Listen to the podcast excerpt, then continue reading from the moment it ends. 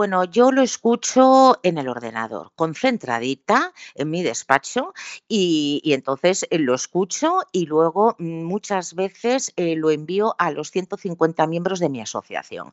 No todos los lunes, no todos los lunes, porque claro, tampoco quiero ser pesada, ellos ya conocen los podcasts, pero, pero a lo mejor en un momento determinado digo yo, este, es- este le mando. ¿eh? Y, y- y la verdad que supongo que, que, que sí que os escucharán porque, porque es de muchísimo interés y yo pongo ahí el resumencito, hago un copia-pega de lo que tú escribes porque digo, mejor lo expresa que ya está ahí escrito y digo, bueno, pues el que le interese puntualmente, pues magnífico, porque además, claro, tenemos eh, también em, miembros que son recién graduados, que están empezando sus tesis o tal, y claro, les viene también muy bien porque es una buena manera de tener una visión global del sector, ¿no? Justamente creo uno de los atractivos que tiene Aerovía, ¿no? que es la novedad de los temas que presentas que siempre me sorprende porque hay muchos ángulos de la aviación que jamás había considerado.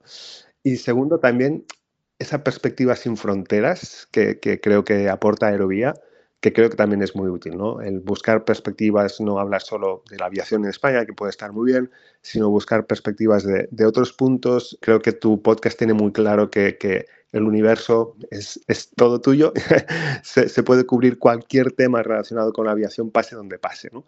Y ese enfoque creo que también enriquece muchísimo ¿no? a, Aerovía. Bueno, aquellos meses. Bueno, primero fue cuando conocí a Aerovía, ¿eh? fue gracias a la, a la llamada. Yo creo que debisteis estar buscando algún, algún industrial, ¿no? Alguien que estuviese, algún empresario del mundo de la industria aeroespacial y, y, al final disteis conmigo y fue el motivo por lo que conocí Aerovía. Y claro, aquello no se me olvidará porque porque era un momento, eh, yo creo que os debió costar encontrar a alguien que quisiese contar cómo nos iba a los que estábamos en las empresas de la industria.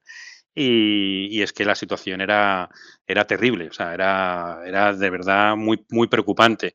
Eh, pero en fin, eh, y sí, recuerdo perfectamente la conversación, porque realmente, eh, bueno, pues además tus preguntas eran, pues eso, pues cómo, cómo estáis, cómo abordáis la situación, cuál es el panorama, qué estáis viendo como escenarios de futuro, y, la verdad es que vivíamos todavía en una niebla eh, de, no saber mm, bien dónde íbamos, con proyecciones que aparecían de, bueno, esto parece que en tantos meses terminará, y por tanto, bueno, pues hay curvas de recuperación de, del tráfico, que el tráfico aéreo es al final el que, mira, eso lo aprendimos todos, que es el tráfico aéreo el que tira de la industria. O sea, cuando los aviones vuelan, los fabricantes hacen aviones. Y que parece una tontería, pero hasta aquel momento no teníamos todos tan, tan ligado una cosa y la otra, ¿no? En fin, sí, sí, fue un momento muy especial. ¿Quieres escuchar este reportaje completo?